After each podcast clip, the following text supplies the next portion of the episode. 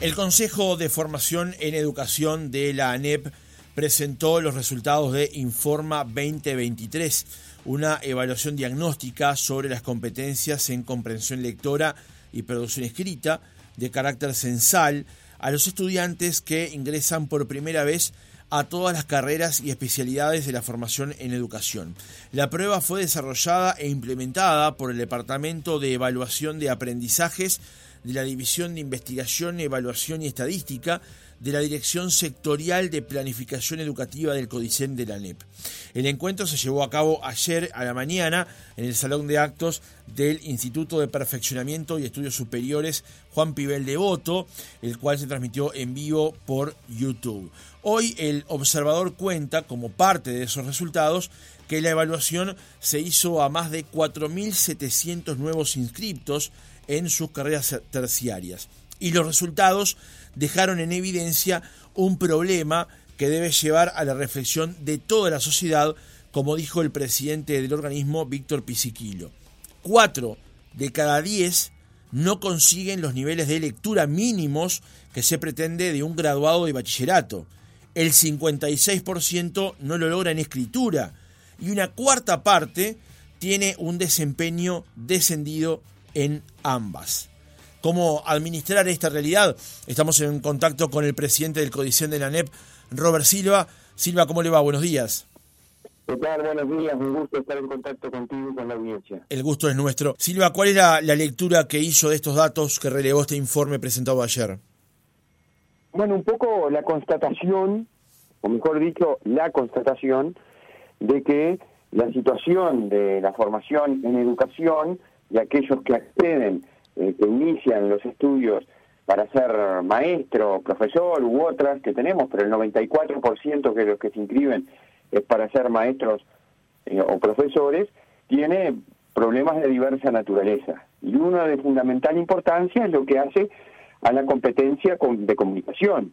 Esto es a la lectura, a la escritura, que es fundamental en la vida en general para aprender lo que haya que aprender, para incluirse socialmente, para desarrollar los proyectos de cualquier naturaleza, pero si hay algo que es fundamental también es para el ejercicio de la profesión docente, porque no solo hay que dominar la lectura y la escritura, sino que luego hay que enseñar, particularmente en el caso de los maestros, a leer y escribir.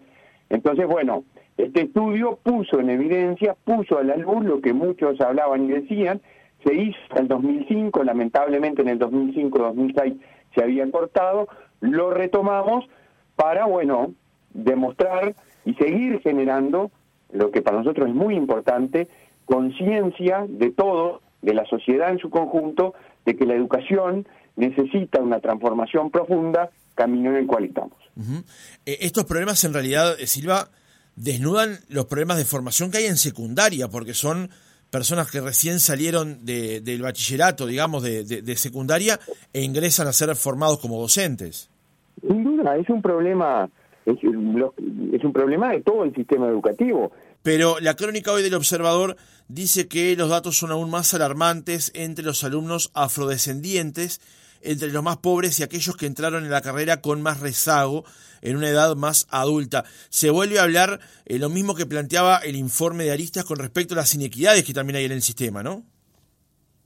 Tal cual, el, contexto socio, eh, em, digamos, eh, social, cultural, impacta directamente em, eso lo que em, sucede en secundaria y en UTU, en educación media, que lo reveló Aristas, continúa y tiene incidencia en la carrera terciaria de docencia.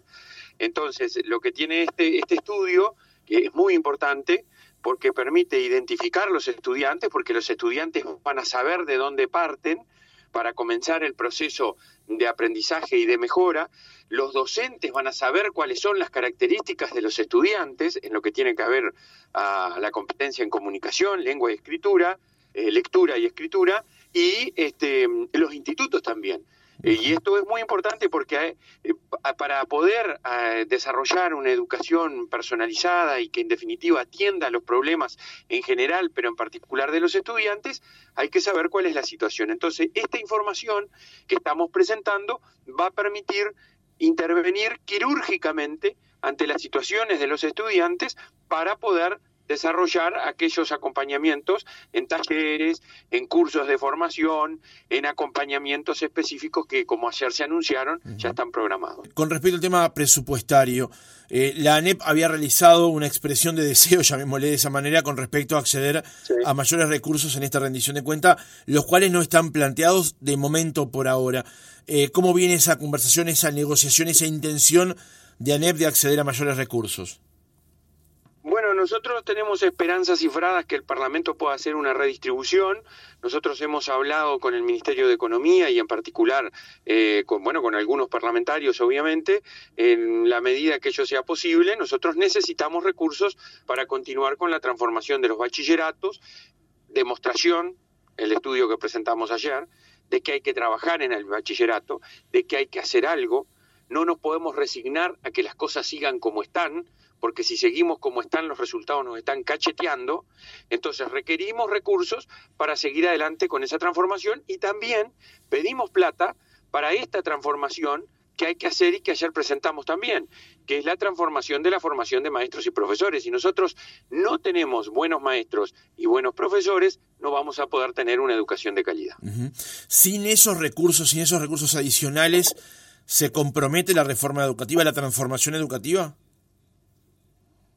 Yo diría que no se compromete, yo diría que puede afectarse algún proceso o mejor dicho, alguna de las acciones que tenemos previstas, como los acompañamientos a los centros educativos, porque aquí no solo estamos cambiando planes y programas, yo quiero que la gente lo entienda, aquí no basta con cambiar planes y programas, que es fundamental, eh, qué enseñar, para qué enseñar, eh, articular poner foco en el desarrollo de, competencias o para que la gente entienda de habilidades, de destrezas, el saber, el saber hacer.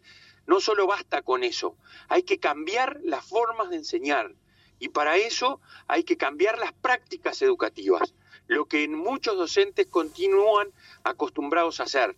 ¿Verdad? Que yo lo ejemplifico diciendo me paro frente a una clase, repito lo que leí antes, el estudiante pasivamente, en forma individual, toma nota y luego una vez por mes lo replica en un escrito. Y si le va bien, excelente. Y si le va mal, repetirá. Y si repite, repite, repite, termina abandonando. Entonces acá hay que cambiar mucho. Es un, es un accionar concatenado, ¿verdad? Entonces para eso se precisa plata.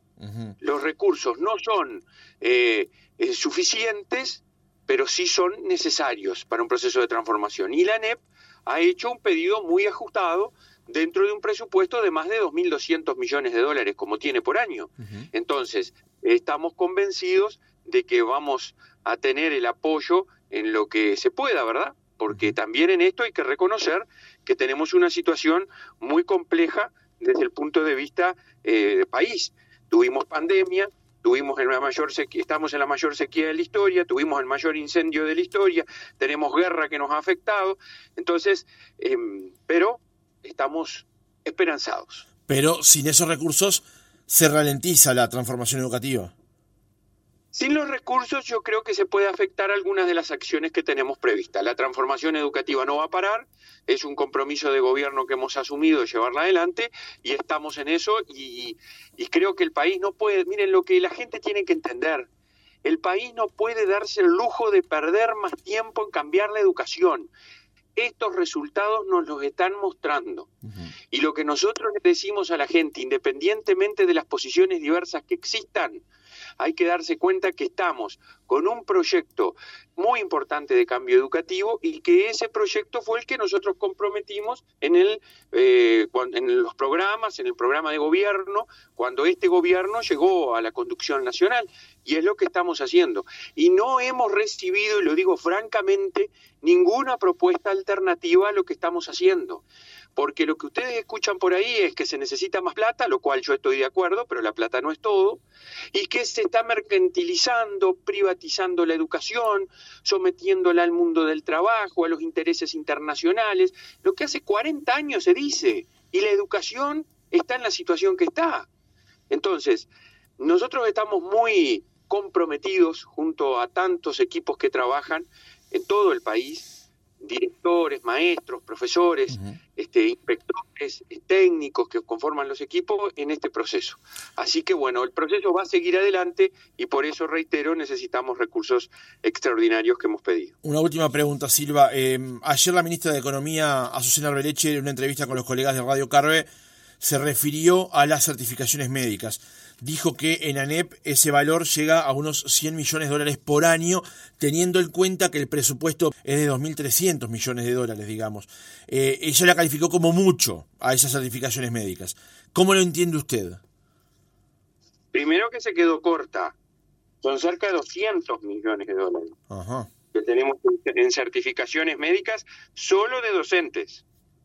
Este, Así que es un tema a resolver. No hay que cercenar derecho a nadie, pero sí es un tema a, atender para generar recursos extraordinarios que la educación precisa este, invertir en, otras cosas. Es decir, em, yo soy docente, yo viví en las aulas lo que son las certificaciones médicas y nosotros tenemos ese problema, somos conscientes que hay que trabajar eh, para proteger a los que legítimamente utilizan las licencias médicas por estar en situaciones que así lo ameritan y para atender la situación de aquellos que son los menos, pero que existen, que no lo hacen de esa forma. Robert Silva, presidente del Codicen de la NEP, gracias por haber estado otra mañana con nosotros.